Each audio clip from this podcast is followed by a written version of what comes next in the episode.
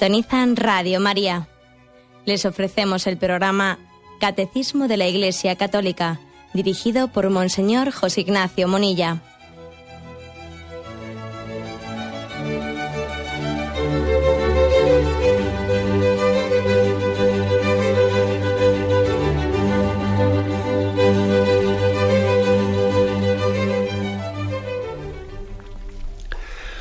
Cordial saludo a todos los oyentes de Radio María. Un día más, con la gracia del Señor, proseguimos el comentario del Catecismo de nuestra Madre la Iglesia. Estamos en el apartado que tiene como título El Camino de la Oración, el punto 2664, que es el que hoy nos toca, tiene el título La oración al Padre. Y dice así, no hay otro camino de oración cristiana que Cristo sea comunitaria o individual, vocal o interior. Nuestra oración no tiene acceso al Padre más que si oramos en el nombre de Jesús. La santa humanidad de Jesús es pues el camino por el que el Espíritu Santo nos enseña a orar a Dios nuestro Padre. afirmación, por lo tanto, eh, pues rotunda. ¿eh? no hay otro camino de oración cristiana que, que Cristo. Hoy en día nosotros pues podemos tener un concepto mm, bastante equivocado, bastante equivocado que una cosa es la oración, como si la oración fuese una cosa nuestra que parte del hombre, es una iniciativa nuestra.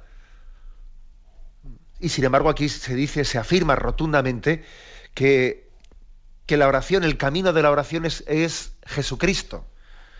La oración no es una metodología del hombre. No es algo que nazca de nosotros, de nuestra iniciativa, de, ver cómo el hombre pues, busca una espiritualidad. ¿no?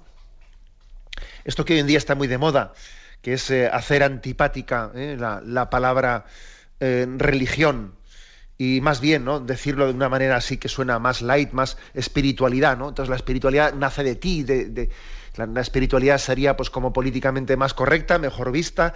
La espiritualidad sería pues aquello que nace de, esa tendencia que tiene el hombre a la trascendencia, esa es la espiritualidad. Bueno, eso parece que más o menos está culturalmente bien visto, ¿no? Espiritualidad sí, a la religión no. Pues mire usted, eh, pues negamos tal principio. Yo me atrevo a, eh, en nombre de, este punto del catecismo, a desenmascarar ese engaño. Eso que suena así, ¿no? Pues mira, la espiritualidad es algo más abierto, algo más difuso, donde tiene más margen tu subjetividad, ¿no? Sin embargo, la religión es un camino marcado que se te impone y no sé qué, ¿no?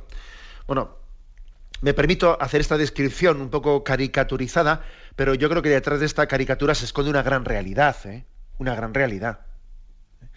Parece que la palabra religión eh, se le da todo un componente de algo impuesto, mientras que la espiritualidad, sin embargo, pues bueno, pues está dentro del margen de libertad del hombre que que está buscando y tiene una espontaneidad. Bueno, sin embargo, lo que parece antipático y lo que parece simpático y lo que parece políticamente correcto e incorrecto, eh, están haciendo una lectura totalmente equivocada.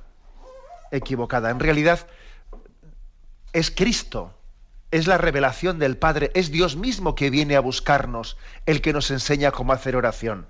No soy yo el que me la inventó. La oración no, no, nace de nosotros.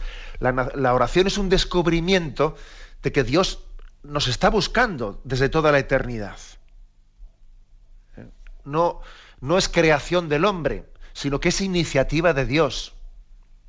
Por eso la religión cristiana habla de una revelación, Dios se revela, sale al encuentro del hombre. Y eso lejos de ser ¿eh? pues impuesto, es la mayor de las invitaciones que el hombre ha recibido Dios toca la puerta del hombre y le toca la puerta para que le abra y mendiga nuestra respuesta. O sea que la oración es una respuesta a la llamada de Dios que quiere entrar en contacto con el hombre. Por eso se dice aquí que no hay otro camino de oración que Jesucristo. Que Jesucristo que es el, puente de, comunicación entre Dios y nosotros. Bueno, y se insiste, ¿no? y se insiste en ello de que oramos el nombre de Jesús Y al final de este punto se ha pronunciado una, una, palabra que es clave, y yo quisiera que fuese la palabra clave de esta explicación que en el catecismo de hoy vamos a hacer, la palabra la humanidad de Jesús. La santa humanidad de Jesús es pues el camino por el que el Espíritu Santo nos enseña a orar a Dios nuestro Padre. Claro, la diferencia entre las tres personas divinas, Padre, Hijo y Espíritu Santo, la diferencia clave con respecto a Jesucristo es su encarnación. El Hijo se ha encarnado, el Verbo se ha encarnado. Se ha encarnado y se ha hecho hombre y tiene una humanidad santísima, una humanidad que le hace no plenamente semejante a nosotros, carne de nuestra carne, sangre de nuestra sangre. ¿Mm? Igual que decimos que es de la misma naturaleza que el del Padre, también es de la misma naturaleza, comparte nuestra misma naturaleza humana. Y eso le hace a Jesucristo, le hace pues, ser por naturaleza el puente entre Dios y nosotros. De la misma naturaleza del Padre, de la misma naturaleza que el ser humano, eso hace que Él sea el camino, la humanidad de Jesús, esa humanidad santísima, que por cierto, eh, me habéis escuchado aquí repetirlo, pero lo repetiré hasta la saciedad, una humanidad santísima que, que continúa en Jesucristo, que Él no se hizo hombre eh, durante de 33 años y luego dejó aquí la humanidad y, y, subió, ascendió a los cielos desencarnándose. No, Jesús no se desencarnó, se encarnó y en su resurrección, eh, con su humanidad resucitada, ascendió a los cielos. O sea que esa humanidad de Jesús, esa humanidad que la Virgen María abrazó entre sus brazos, esa humanidad continúa glorificada en el cielo y sigue siendo el camino de comunicación entre Dios y nosotros, la humanidad santísima de, de Jesucristo. ¿eh? Tenemos que tener una gran devoción, Santa Teresa de Jesús lo enfatizaba mucho, ¿no? Una gran devoción a la humanidad de Jesucristo. Por lo tanto, la humanidad de Jesús es el camino de la oración. Hablemos un poco de esto. ¿eh? Eh, decía Santa Tomás de Aquino, eh, la humanidad de Cristo es nuestra felicidad. Y lo decía en el comienzo de la suma teológica, cuando iba a empezar a hablar de Jesucristo. Los hombres son conducidos a su destino de felicidad por la humanidad de Jesucristo. Hay una preciosa homilía de San Antonio de Padua, en la homilía del día de Navidad, ¿no? en la que dice, Navidad, he aquí el paraíso. Cuando hace dos mil años María dio a luz en Belén, allí comenzó el paraíso. El paraíso era Belén. El paraíso era aquel portal en el que Dios había nacido. La felicidad estaba allí plenamente presente, estaba hecha carne. La suma felicidad había salido al encuentro del hombre. Esto me parece muy importante, porque nosotros a veces cuando hablamos del el cielo, solemos entender el cielo como ir al cielo, ¿eh? como si el cielo fuese otro lugar ¿eh? que está distante. Bueno, pues en realidad el cielo no es que sea otro lugar, el cielo es estar con Dios, sea donde sea. ¿eh? El cielo es estar con Dios en el más allá de la muerte, pero también el cielo es estar con Dios aquí entre nosotros. El cielo es también ese momento de la comunión en el, que, en el que hemos comulgado, el que tenemos a Jesucristo con nosotros.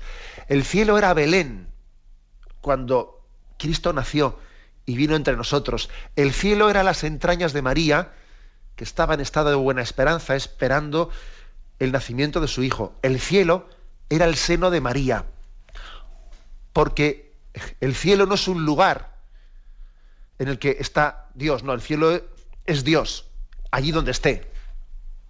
¿Eh? El cielo es estar con Dios.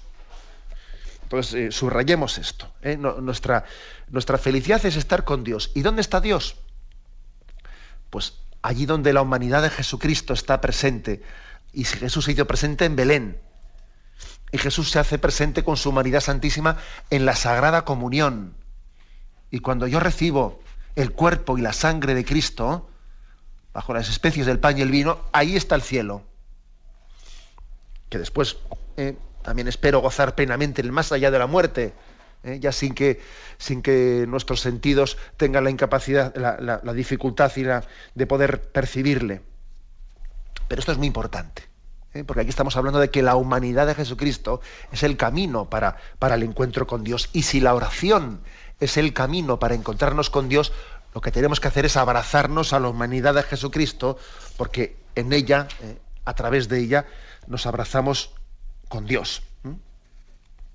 Ahora bien, un paso más, ¿no? Bueno, pues una cosa es la felicidad y otra cosa es poder ser felices, ¿no? Una cosa es conocer el camino para llegar a la felicidad y otra cosa es, aunque yo lo conozca, es de facto poder hacer ese camino para llegar a ser felices, ¿no? Entonces, ¿qué ocurre?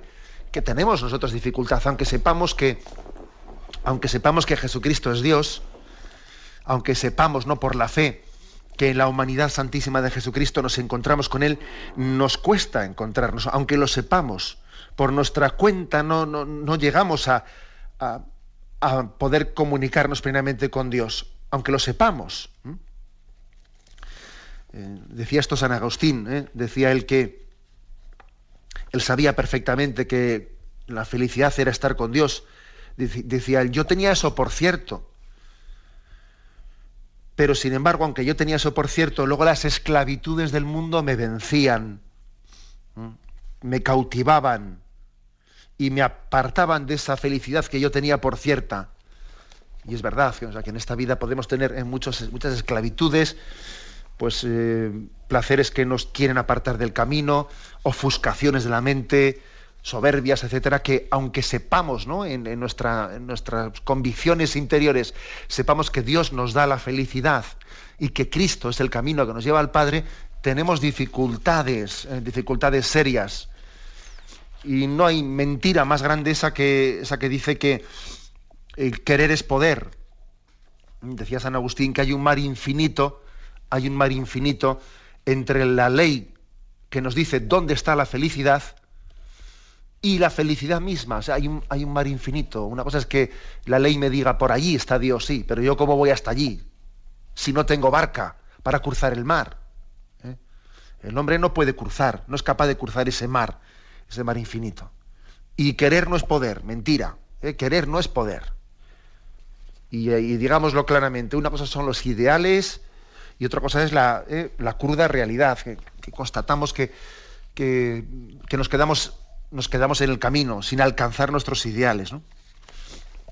Entonces, viendo esta impotencia, esta impotencia que tenemos de, abrazarnos a Dios, precisamente por eso, por eso Dios en su misericordia, en ese amor, en esa paciencia que ha tenido con nosotros, por eso tuvo la pedagogía de la encarnación, por eso tuvo la pedagogía de hacerse hombre, ¿eh?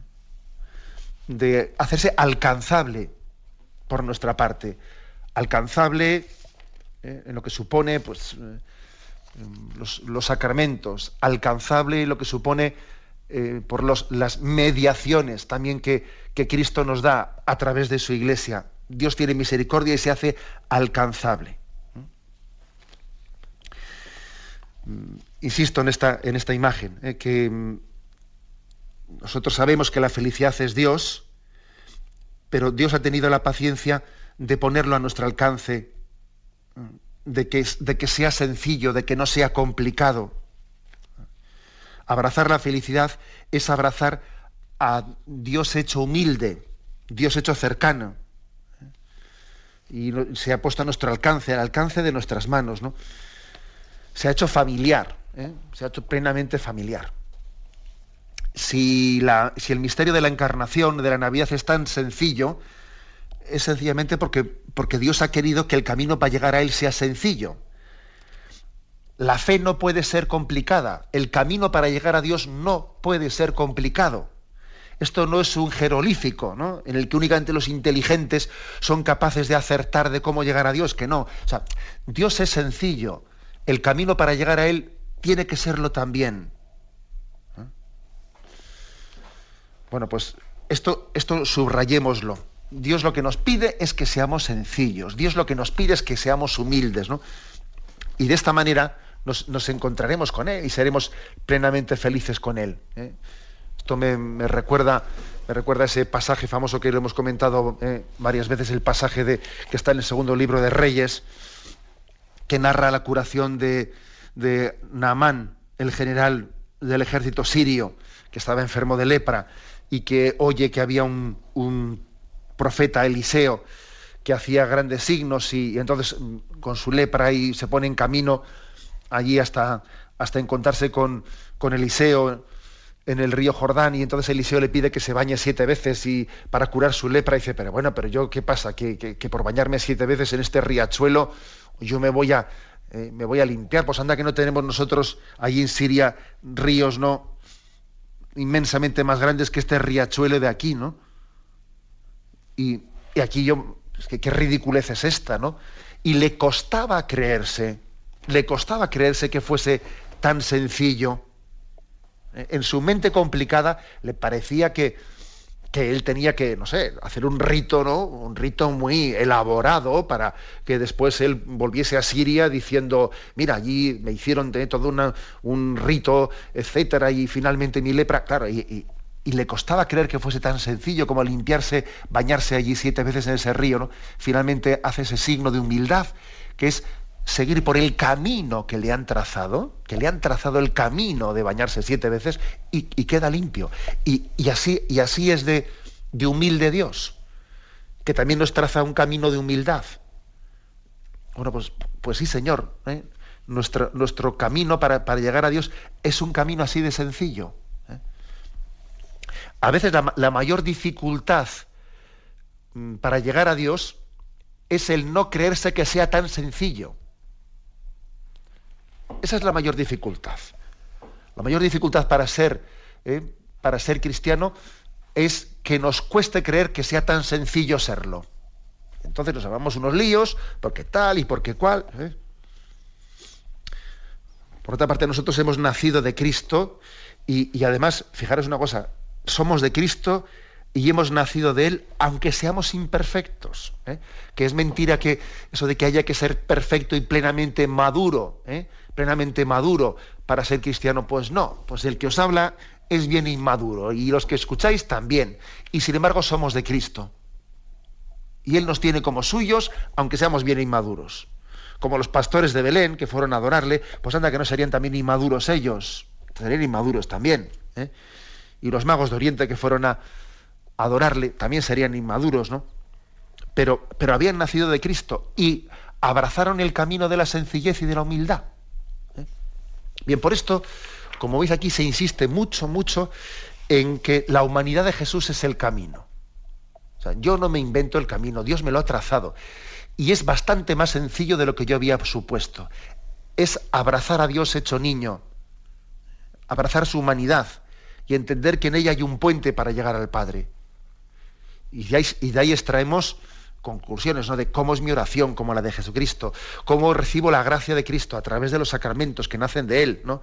y esas siete veces que se, que se bañó aquel, aquel general Namán el sirio, el río Jordán, no dejan de ser también imagen de esos siete sacramentos a través de los cuales recibimos la gracia de Cristo.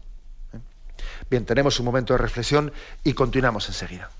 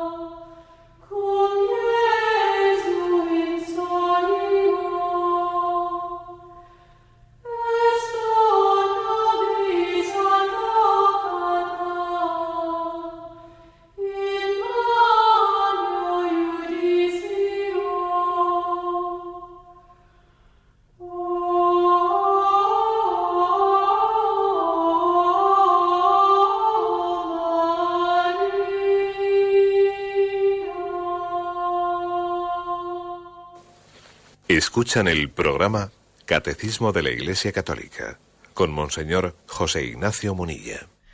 Continuamos la explicación de este punto 2664 en el que se nos insiste en que Cristo es el camino para llegar al Padre, que no hay otra oración, otra oración cristiana que la de Jesucristo, que si oramos en su nombre, nombre de Cristo, e introducidos en su oración, llegamos al Padre. Por tanto, la labor principal de Jesús, tanto en la tierra cuando, estuvo entre, entre, nosotros los 33 años como ahora en su gloriosa resurrección, es la misma. ¿eh? Es revelarnos al Padre. El que me ha visto a mí ha visto al Padre. Jesús es el camino que nos lleva al Padre. Esa ha sido su, su labor principal. Él es el revelador del Padre. Él es el revelador del Padre por, antonomasia. Y dice, tanto entonces como ahora, y ahora continúa haciéndolo. Toda la realidad del Hijo reside en su relación con el Padre. Es así. ¿eh? Y el Padre se complace eternamente en su Hijo. Acordaros de, eh, del río Jordán. Este es mi Hijo, mi amado, en quien me complazco. También en el monte, en la transfiguración en el Jordán porque Él es la imagen perfecta del Padre. El Padre se ve así, a sí mismo, totalmente en Cristo, y lo ama, hasta derramarse, derramar sobre Él eh, plenamente su espíritu, su espíritu de amor, su espíritu santo. Y entonces, eh, en esa relación que hay entre el Padre y el Hijo, nosotros somos engendrados como hijos suyos cuando nos unimos a Jesús. Estamos como injertados en Jesús. ¿eh? Yo creo que aquí, el, para mí por lo menos, el ejemplo que más me, ayuda a entender este misterio es el del injerto. Imagino que ¿eh? seremos más de campo de ciudad, pero eh, más o menos somos conscientes de lo que es un injerto. Un injerto se introduce en el, en el tronco, ¿no? Como una pequeña rama se introduce para que, para que tome la savia del, tronco y ese injerto prende. ¿eh? Ese injerto. Nosotros somos, estamos injertados en, en, Jesucristo, en la relación que Él tiene con Dios Padre. Y como hemos sido por el bautismo, hemos sido injertados en Jesucristo, pues entonces la, la relación que Él tiene con el Padre también es nuestra. Nosotros bebemos de ella, nos alimentamos de ella. Y cuando Dios Padre mira a Jesucristo, a nosotros nos ve en Él. Y cuando nos mira a nosotros, en nosotros le ve a Jesús, porque estamos injertados ahí dentro. Y cuando Jesús reza al Padre, nos dice, oremos nosotros y rezad conmigo. Y entonces nosotros, y rezamos en primera persona del plural. Qué atrevimiento tenemos, ¿no? Al unirnos a la, a la oración que Cristo dirige al Padre. este es un misterio impresionante, ¿no? Es un misterio impresionante. El hecho de que hayamos sido introducidos, hayamos sido introducidos en la relación que tienen entre, entre el Padre y Jesucristo. De esta manera nos convertimos en hijos de Dios y con Jesús en coherederos, coherederos del cielo eh, para siempre. Esta es la, pues esta es la, teología de gracia que nos hace de San Pablo. ¿eh? San Pablo en esto sabéis que es, que, es quien, más desarrolla, ¿no? Por ejemplo, en Romanos 8, versículos 16 y 17, ¿eh? dice así, el Espíritu mismo se une a nuestro espíritu para dar testimonio de que somos hijos de Dios.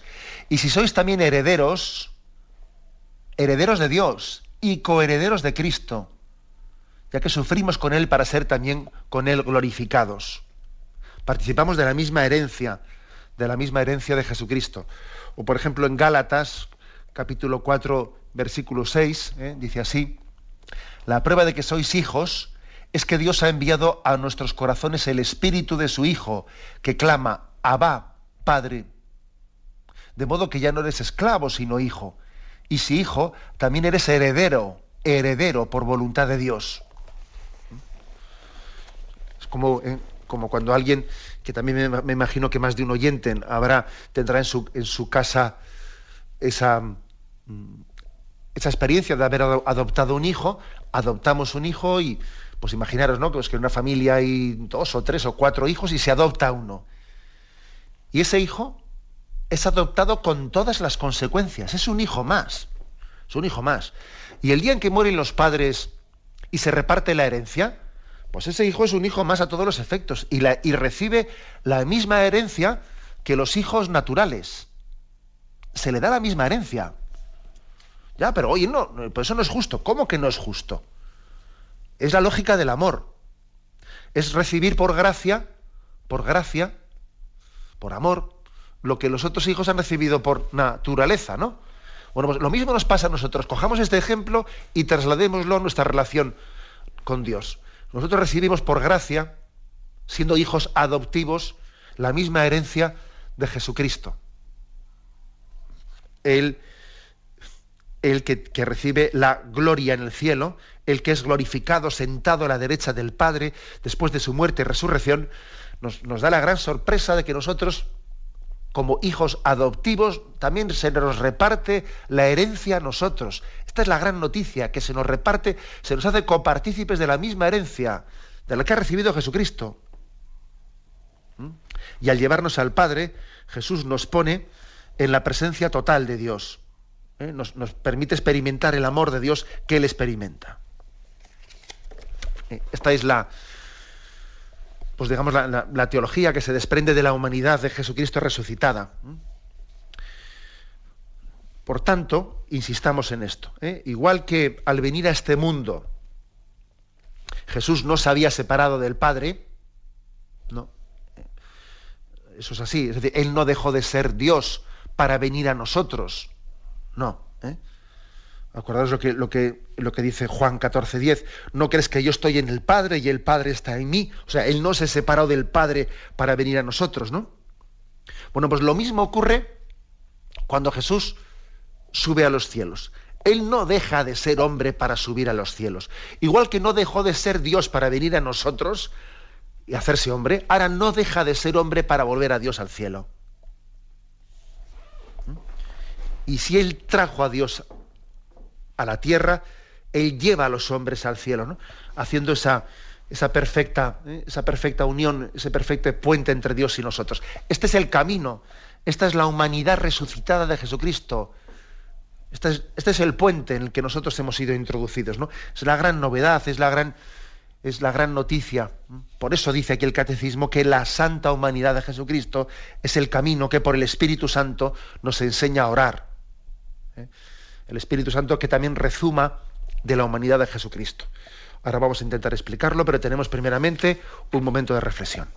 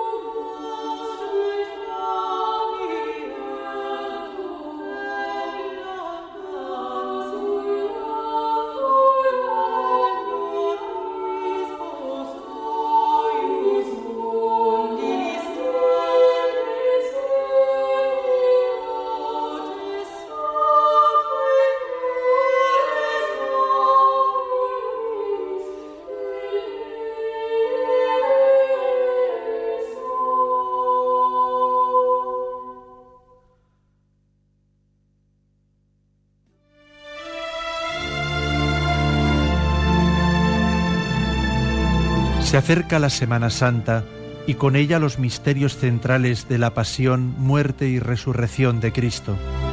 Este año la viviremos acompañando a Benedicto XVI en todas sus celebraciones desde el Domingo de Ramos.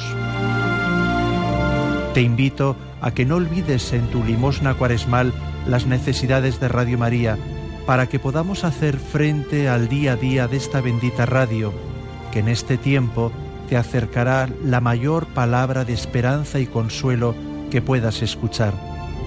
Me amó y se entregó por mí.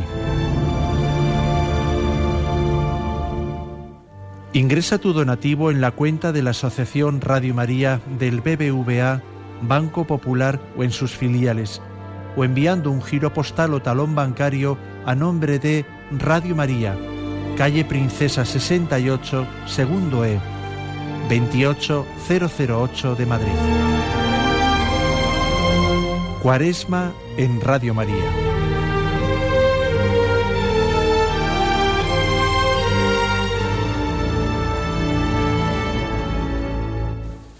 Escuchan el programa Catecismo de la Iglesia Católica con Monseñor José Ignacio Munilla. Continuamos la explicación del punto 2664. En ella se nos habla de que Cristo es el camino para la oración. La humanidad santísima de Jesucristo es el camino. Vamos a hablar algo de, en este momento, para entenderlo con mayor precisión, de la humanidad de Jesucristo resucitada. Hay un punto del Catecismo, el 645, que lo desarrolla. ¿eh? Dice, Jesús resucitado establece con sus discípulos relaciones directas mediante el tacto y el compartir la comida. O sea, Jesús se dejó ver, se dejó tocar eh, después de la resurrección. Les invita así a reconocer que Él no es un espíritu, un fantasma, pero sobre todo a que comprueben que el cuerpo resucitado con el que se presenta ante ellos es el mismo que había sido martirizado, ya que tiene las huellas de la pasión. ¿eh? Le dice a Tomás, mira mis manos, mira las huellas de los clavos. Este cuerpo auténtico y real posee, sin embargo, al mismo tiempo, unas propiedades nuevas. No está situado en el espacio y en el tiempo y puede hacerse presente a su voluntad, aparece y desaparece una vez resucitado. Porque su humanidad ya no puede ser retenida en la tierra. Y por esta razón, Jesús resucitado es soberanamente libre, libre. Eh, y, tiene y manifiesta una gran majestad en esas apariciones que tiene en el tiempo pascual eh, hasta que finalmente asciende, a los cielos. Vamos a hablar un poco de esto, por, qué, por qué la, humanidad de Jesucristo resucitada la consideramos tan importante. ¿eh? Podría, quiero echar mano de, de una reflexión que hizo nuestro querido Papa Benedicto XVI a este respecto. ¿no? Puede haber, hay dos textos que podrían parecer mm, contradictorios ¿eh? de las apariciones de Cristo resucitado. Uno es el de, el de Tomás, ese Tomás incrédulo que necesita tocar para creer, y otro es el de la aparición a María Magdalena, en la que Jesús le dice, mira, no me toques, que todavía, suéltame, que todavía no he subido al Padre podía parecer contradictorio un texto y el otro. ¿Os acordáis eh, del texto de Tomás? Tomás, uno de los, Juan 20, 24. Tomás, uno del grupo de los doce, a quien llamaban el mellizo, no estaba con ellos cuando se les presentó Jesús. Así que le dijeron los otros discípulos, hemos visto al Señor. A lo que Jesús contestó, si no veo en sus manos la señal de los clavos, más aún, si no meto mi dedo en la señal dejada por los clavos y mi mano en, la herida del costado, no lo creeré. Ocho días después se hallaban también reunidos en casa los discípulos y Tomás con ellos. Aunque tenían las puertas bien cerradas, Jesús se presentó en medio y les dijo, la paz esté con vosotros. Después le dijo a Tomás, trae aquí tu, tu dedo y mira mis manos, trae tu mano y métela en la herida de mi costado, y no seas incrédulo, sino creyente. Tomás contestó, Señor mío y Dios mío. Jesús le dijo, ¿por qué crees porque has visto? Dichosos los que crean sin haber visto. Entonces se, hace una, un gran énfasis en que la humanidad de Jesucristo, palpable, eh, es, un, es una pedagogía de Dios y es una misericordia de Dios que ha tenido paciencia con nosotros porque somos de carne, y necesitamos ver y palpar para sacudir nuestra incredulidad. O sea, que Dios tiene, por una parte, paciencia con nuestra naturaleza carnal. ¿eh? Y sale a nuestro encuentro y, se deja tocar y se deja ver y nos da signos visibles. Y, bueno, esta es la gran paciencia de Dios, que sale a nuestro encuentro y, y le pedimos signos para creer y le pedimos milagros y, y Dios no nos rechaza, no nos rechaza, tiene paciencia de nuestra condición carnal. Porque has visto, has creído, Tomás. Dichosos los que crean sin haber visto. Pero, pero ha tenido paciencia con él. O sea, no, le ha rechazado ese, ese tocar que él necesitaba. Y podría parecer esto contradictorio con esa otra aparición a María Magdalena, que estaba llorando porque, porque veía que el sepulcro estaba vacío ¿no? y pensaba que había robado el cadáver de Jesús. Y estaba allí llorando y los ángeles le preguntan, mujer, ¿por qué lloras? Ella contestó, porque se han llevado a mi Señor y no sé dónde lo han puesto. Volvió entonces la vista atrás y vio a Jesús que estaba allí, pero no lo reconoció. Jesús le preguntó, mujer, ¿por qué lloras? ¿A quién estás buscando? Ella creyendo que era el jardinero le contestó, Señor, si te lo has llevado tú, dime dónde lo has puesto y yo misma iré a recogerlo. Entonces Jesús le llamó por su nombre, María. Ella se volvió y exclamó en arameo, Raboni, que significa maestro. Entonces le reconoce, ¿no? Jesús le dijo, no me toques, suéltame, porque todavía no he ido a mi Padre. Anda, ve y diles a mis hermanos que voy a mi Padre, que es también vuestro Padre, a mi Dios, que es también vuestro Dios. Es impresionante ese texto, que parece contradictorio con el de, con el de Tomás, que a Tomás le haya dicho, tócame, mete tus dedos, mira que soy yo, convéncete. A María Magdalena, sin embargo, le, dice, ¿no? Suéltame, no me toques. No me tangere, ¿eh? No me tangere. Es una expresión que, ha dado mucha reflexión a lo largo de los dos mil años de la Iglesia, qué significaba ese no me tangere, no, no me toques, que todavía no, no he subido al Padre. Es, dice Benedicto XVI en una homilía que él pronunció allá en el año 2007, decía él que es sorprendente esta frase, sobre todo comparándola con lo sucedido al incrédulo Tomás si eh, allí con Tomás fue el resucitado quien presentó las manos y el costado al apóstol para que los tocara y tuviese certeza, aquí sin embargo le está pidiendo, parece que le pide a, a María el Magdalena que, que trascienda eh, ese pretender poseerle a Jesús. Y dice el Papa, no son contradictorios los dos episodios, sino que uno ayuda a comprender el otro. María Magdalena quería volver a tener a su maestro como antes. ¿eh? Quería, quería, poseerle como anteriormente, ¿no? considerando la cruz como un dramático recuerdo que había que borrar, ¿no? que había que olvidar. Y sin embargo, pues Jesús le quiere dar a entender a María Magdalena que ya no era posible una relación humana con Cristo como antes de la muerte y resurrección. Para encontrarse con Cristo no había que volver atrás sino entablar una relación totalmente nueva con Él. Era necesario ir hacia adelante, eh, hacia adelante. También lo subraya San Bernardo. Jesús nos invita a todos a una vida nueva, a dar ese paso. Eh, no volveremos a Cristo volviendo hacia atrás, dice San Bernardo, es un discurso de la Pascua. Es decir, que tenemos, o sea, que la humanidad de Jesucristo sigue siendo el camino para llegar al Padre, pero ahora es una humanidad espiritualizada. Y por lo tanto nosotros nos tenemos que espiritualizar para poder nosotros tener acceso a través de la humanidad resucitada de Cristo. Por eso, ¿eh?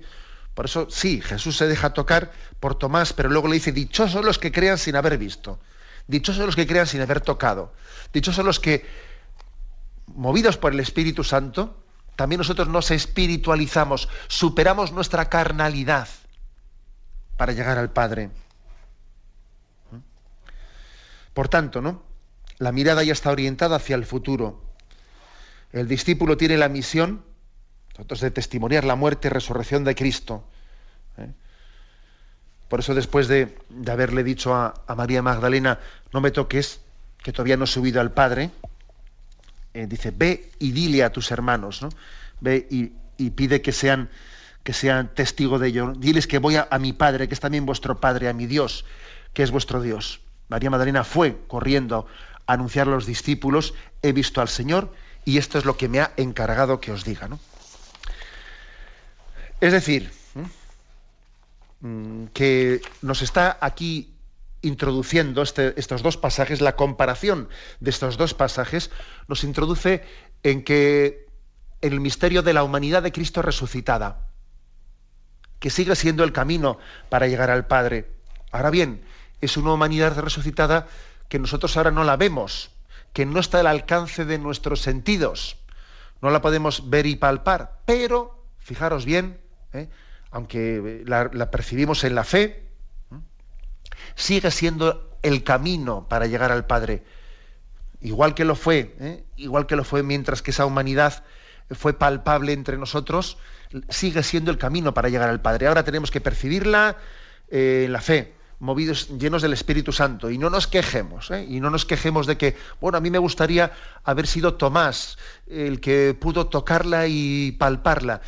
Bueno, si Jesús dijo dichosos los que crean sin haber visto, nosotros no nos quejemos de ser dichosos. Digo yo, ¿no? Si Jesús llamó dichosos a los que iban a venir después de Tomás, no nos quejaremos de que nos llamen dichosos, no nos quejaremos de que nos llamen bienaventurados, ¿no?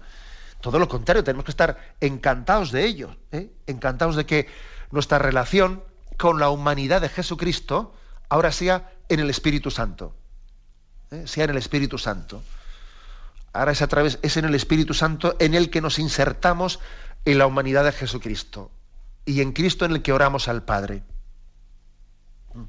Y esta es, fijaros bien, esta es la gran, la gran enseñanza, la gran enseñanza que nos, que nos ofrece eh, este punto del catecismo. Cristo camino para llegar al Padre. Y también en este momento, y, muy especialmente, ¿eh? en este momento unidos a, unido al Espíritu Santo, que es el que, eh, el que nos introduce, el que nos injerta en esa humanidad santísima de Jesucristo que intercede por nosotros ante el Padre. E insisto también en que cada vez que comulgamos, estamos recibiendo la humanidad resucitada de Jesucristo. Nuestras comuniones, pidamos la gracia de que estén bien hechas, nos están uniendo a la carne resucitada de Jesucristo, para que también de esa carne resucitada que viene el Espíritu Santo, nosotros también resucitemos a una vida nueva. Para que nuestra oración sea la de Jesucristo, nuestra oración sea la suya y la hagamos nuestra, y Él hace suya la nuestra también. Este es el, gran misterio y vamos a quedarnos en este, en este punto, ¿eh? el 2664. Damos paso ahora a la intervención de los oyentes. Podéis llamar para formular vuestras preguntas al teléfono 917 107 700. 917 107 700.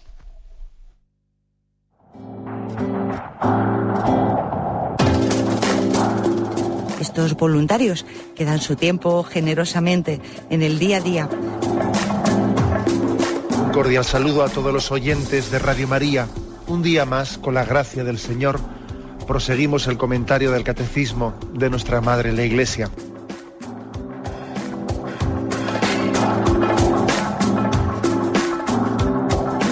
porque le has quitado la única manera de protesta que tiene. O sea que cuando hay un dolor fuerte no hay que tomar analgésicos, hay que ir directamente al médico. No, sí, hay que bien, pero, pero no analgésicos fuertes para que se cometa el error de bloquear la defensa y no poder llegar al diagnóstico. Bien, bien. ¿Le gustaría tener sus programas favoritos de Radio María para escuchar en cualquier momento? Llame y pídanos el programa que más le interesa en cualquiera de sus emisiones. Recogeremos su petición y sus datos completos para hacer el envío. Solo necesita un lector de CD o DVD que admita el formato de compresión MP3. Llame al 917-107-700 y atenderemos su petición encantados.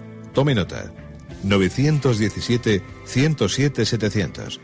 Radio María, más cerca de usted.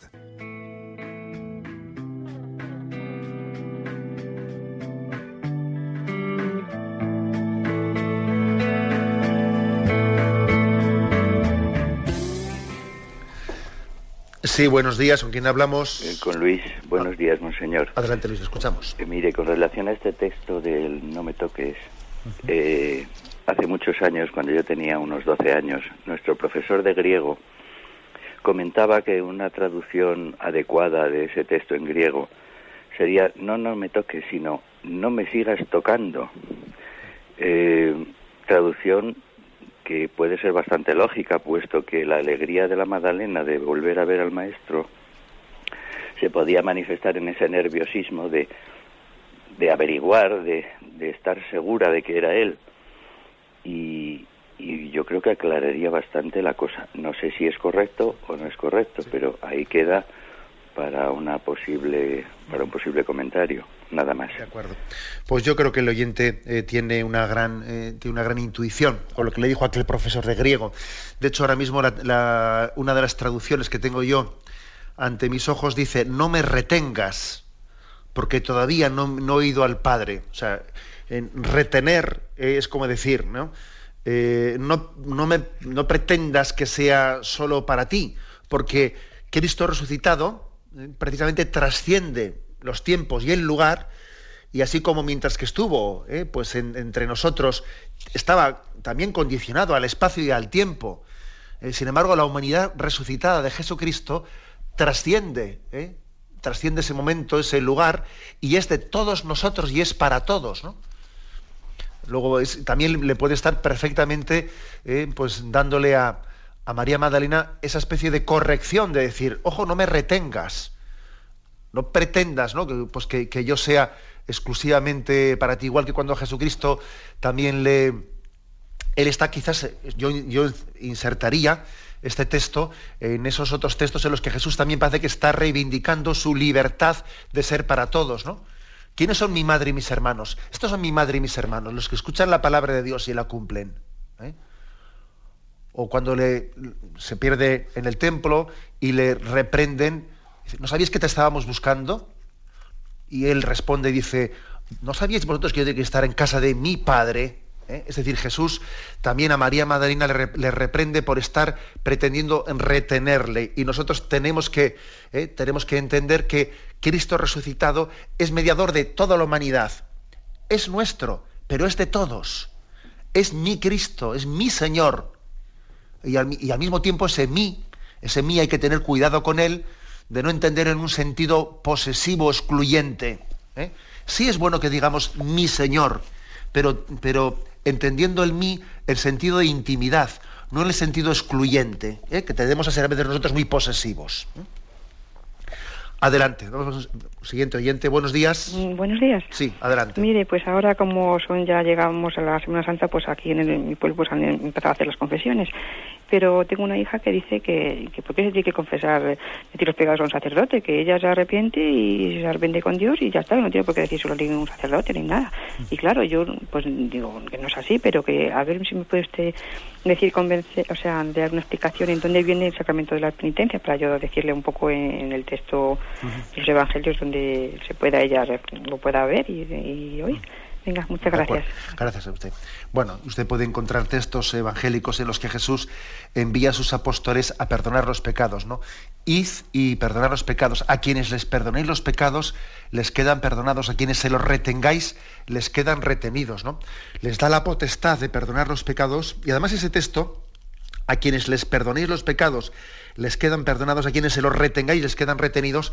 También supone, supone en esa encomienda un discernimiento, un discernimiento para ver si hay arrepentimiento. Y ese discernimiento, para ver si hay arrepentimiento, pues desde el primer momento eh, la, Iglesia lo entendió como una manifestación de los pecados que supone que el sacerdote, el apóstol, está en ese momento cumpliendo eh, esa encomienda de Jesús de ver si tiene que, si esa persona tiene suficiente arrepentimiento para perdonarle o no tiene arrepentimiento y entonces debe de retenerle y, hacerle entender que no puede darle el perdón si no se ha arrepentido previamente, ¿no? O sea que es así. ¿eh? Por otra parte, esa resistencia a decir, ¿por qué me tengo yo que, confesar con, un hombre? Hombre, vamos a ver, podría uno decir lo mismo de cualquier sacramento, ¿no? Podría uno decir lo mismo, bueno, ¿y yo por qué me tengo que eh, bautizar a través de, de un sacerdote? Que no me bautizo yo mismo metiéndome debajo del grifo? O porque yo... es decir, se podría aplicar el mismo argumento a, los siete sacramentos. ¿eh? Porque en todos los sacramentos hay una mediación sacramental. El hecho de que eso se diga más de la confesión y no se diga de por qué no me bautizo yo por mi cuenta, etcétera, ¿no? Mm, el hecho de que se, se insista, pues yo creo que es una especie de falta de apreciación de que en todo sacramento, ¿no? Hay una mediación. Y yo aquí también aplicaría ese texto de, de segunda, segunda de Reyes, en el que ha hablado de cómo Naamán el sirio, ¿no? Namán el sirio, pues, eh, en ese capítulo quinto de Segunda de Reyes, se ve esa resistencia suya a entender que hay un camino concreto que le, que le, pone el profeta Eliseo, que es el de bañarse en ese río siete veces, y uno dice, pero bueno, pero qué ridiculez, ¿y por qué no puede ser de otra manera? Pues mira, podría haber sido de otra manera, pero es la manera en la que el profeta te ha puesto el camino de sanación. Y a veces, como he dicho antes, lo complicado es ser sencillo. O sea, si es que a veces la complicación consiste en que nos cuesta ser sencillos, para entender cuál es el camino que, que Dios nos ha trazado. Bueno, adelante, damos paso al siguiente oyente. Buenos días. Buenos días. Buenos días, sí, le escuchamos. Mm, mire, padre, yo quería comentarle, estoy totalmente de acuerdo con el primer oyente que ha llamado, pero sobre la resurrección de Jesús. Sí. Que yo creo que para mí está clarísimo y, sobre todo en el, texto de Tomás, ¿eh? pues que Jesucristo resucitó en el cuerpo, en la carne, en el mismo cuerpo que fue enterrado. ¿no? Y, y no solamente Tomás, supongo que todos los discípulos cuando vieron que Jesús había resucitado, todos querrían abrazarle y todos le tocaron. Y luego quería comentarle pues cómo, mm, vamos, que yo creo que hace mucha falta el, el que los cristianos, ¿eh? cuando rezamos el, el credo, ¿no? que decimos la resurrección de la carne, creamos verdaderamente que, que es nuestro cuerpo el que ha de resucitar como, como el de Jesucristo. Porque yo oigo muchas personas, pues eh, en la iglesia, que sí rezan el credo y eso, pero que luego, pues a lo mejor un, un pariente que ha muerto y eso, pues dicen que, ya como está en el cielo ya está resucitado, ya ha resucitado y no sé, a mí me da la impresión de que la resurrección, mm, que vamos, que la persona está esperando la resurrección allí, ¿no? La resurrección del cuerpo, de unirse a su cuerpo. De acuerdo. No sé si eh, estoy yo... Sí, gracias por la, por la llamada. Y, y, es cierto, tuvimos ocasión de hablar de esto con más extensión cuando salió el tema, el tema en cristología y el tema también en antropología. Y, es, obvio, hoy en día hay una tendencia bastante generalizada a reducir nuestra fe en la resurrección en más o menos la inmortalidad del alma. Y son dos cosas distintas. ¿eh? Nuestra fe cristiana no, únicamente afirma la inmortalidad del alma después de la muerte, sino que además también afirma en la resurrección de los cuerpos. Y es más, lo específico del cristianismo es lo segundo, porque la inmortalidad del alma ya se afirmaba antes de Jesucristo también. ¿eh? Pero lo específico de Jesucristo, lo que, lo que la fe cristiana añadió, ¿eh? añadió, es también nuestra fe en la resurrección. ¿eh? O sea, es Cristo ha redimido al hombre entero, cuerpo y alma. Y nuestro cuerpo es prenda de resurrección. Entonces, hay una tendencia grande, por ejemplo, lo que ha dicho el oyente de, pues mm, nuestro hermano ya ha resucitado, pero ¿cómo, que ha resucitado? El que ha resucitado es Jesucristo. ¿eh? pero es, incorrecto decir nuestro hermano ya ha resucitado. No. El alma de nuestro hermano vive en Dios ¿eh? y hemos rezado por la salvación de su alma, ¿eh? pero no es correcto decir ya ha resucitado, porque estamos a la espera de la resurrección en la parusía. Cuando, eh, cuando los cuerpos resuciten, bien, será una resurrección espiritual, como tal y como más o menos tenemos la imagen de Cristo resucitado, que también creo recordar que no sé si es el capítulo 13 de Primera Corintios dice, sembramos un cuerpo carnal y resucitamos un cuerpo espiritual. Pero es nuestro propio cuerpo, como era el propio cuerpo el de Jesús. Y el sepulcro se quedó vacío. ¿eh? O sea que, que, tenemos que afirmar la resurrección ¿eh? al final de los tiempos, eh, pues tomando modelo de, de, esa resurrección de Cristo al tercer día. En nuestro caso no será al tercer día, sino al final de los tiempos. Estamos pasando la última llamada.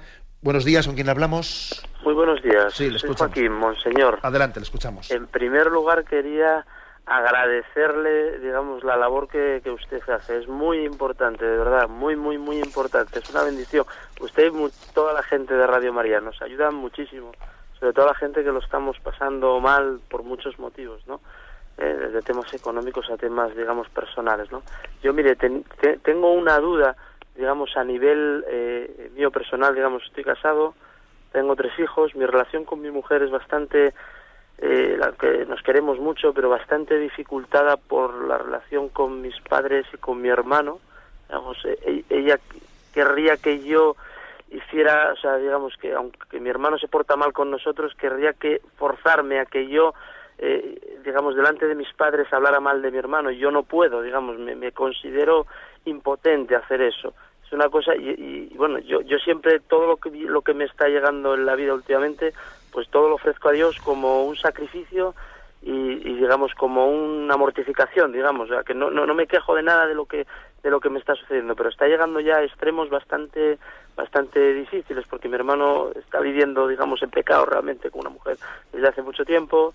Mi mujer y yo estamos solos con los tres niños, no tenemos a nadie y a nadie más, digamos, y mi madre está enferma, digamos, mi padre cuida de mi madre, y digamos que yo no le puedo meter más problemas y mi mujer me presiona, digamos, no sé si egoístamente eso, diciendo tú tienes que defenderme, tú tienes que defender familia, pero claro, me, me encuentro en una e, e, en, en, un problema, digamos, de no sé, ético y religioso. No, no, no puedo hablar mal de un hermano, no, no, no solo porque sea mi hermano, sino de cualquier otra persona.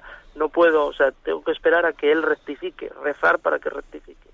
esa es la duda que tengo, padre, y no sé, bueno, de verdad que lo estoy pasando muy mal, muy mal. No se puede usted imaginar hasta qué punto. ¿eh? Bueno, adelante, la verdad que le encomendamos, le encomendamos y yo creo que ahí lo importante en una situación así, me atrevo a decir dos palabras que como usted puede usted imaginar lo que yo diga con un conocimiento de causa muy limitado, pues, eh, pues usted como algo, como una aportación muy humilde, ¿no? Porque yo creo que también sería bueno que usted tuviese un acompañamiento espiritual, como siempre digo en estos casos, ¿no? Cuando hay consultas un poco más delicadas, me parece que el acompañamiento espiritual es muy importante. Vamos a ver, yo creo que es importantísimo que usted mantenga un diálogo grande y fluido con su esposa, ¿eh? en el que hable explícitamente de esto. Me imagino que ella, ella sentirá, ella percibirá, pues que eh, la relación matrimonial se está viendo, pues, eh, pues tocada, se está viendo deformada, porque hay personas que se están introduciendo por medio. A ella le parecerá que aquí se meten en medio eh, mi cuñado, aquí se meten en medio mis suegros, y entonces le parecerá que, eh, que la relación familiar pues eh, está siendo herida por, porque hay terceros que se están introduciendo por medio. Me imagino que ella tendrá esa percepción. Y yo creo que yo creo que lo importante por parte de usted con la comunicación con ella es que le haga entender que, que usted distingue perfectamente lo que es el núcleo familiar de otras relaciones que no son las prioritarias, que, usted tiene claro, pues lo que, que, cuando se forma un matrimonio uno tiene eh, la necesaria independencia de los vínculos familiares de origen. Y que el Señor nos dice, por eso dejará el hombre a su padre y a su madre y a sus hermanos y formará una nueva familia. O sea, que usted eso lo tiene claro. ¿Eh? Es importante que usted eso lo tenga claro y que se lo manifieste claramente a su esposa y al mismo tiempo le pida, pero claro, pero eso no quiere decir que yo no tenga que mantener, mantener con mis padres y con mis hermanos también unos vínculos, sobre todo cuando hay problemas, ¿no? Y pedirle también a su esposa que, no le pida hacer una especie de como de elección de fidelidades, ¿no? O estás conmigo o estás con tus padres, que también eso es un error. O sea, así como uno tiene que tener claro, ¿eh? tiene que tener claro que eh, su familia es la que ha formado y esa es eh, ese es el núcleo familiar principal y tiene que tener la debida independencia ¿no? de sus padres y de sus hermanos, que al mismo tiempo también no se perciba por la otra parte pues nuestros deseos de ayudar a nuestra familia de origen, que no se, se perciban como una especie de competitividad. Competitividad, que no, que no se perciba como una competitividad, que eso, eso no nos quita a nosotros del núcleo principal de dónde está mi corazón en mi esposa y en mis hijos. Por eso me parece muy importante el diálogo, ¿no? Para que estas dos cosas, estos dos puntos principales que le he marcado, queden bien remarcados y escuche a su esposa y, vea también cómo ella le percibe a usted. ¿eh? Que seguro también que el Señor querrá decirle algo en ello. ¿Eh? y que algo, seguro, ¿eh? que algo también usted tendrá que rectificar, porque esto es así. Eh, los problemas no, no son únicamente por una parte, suelen ser por ambas partes, ¿no? Y usted vaya con esa apertura de espíritu también a, a ver qué usted puede recibir y, y rectificar y matizar. Me despido con la bendición de Dios Todopoderoso, Padre, Hijo y Espíritu Santo. Alabado sea Jesucristo.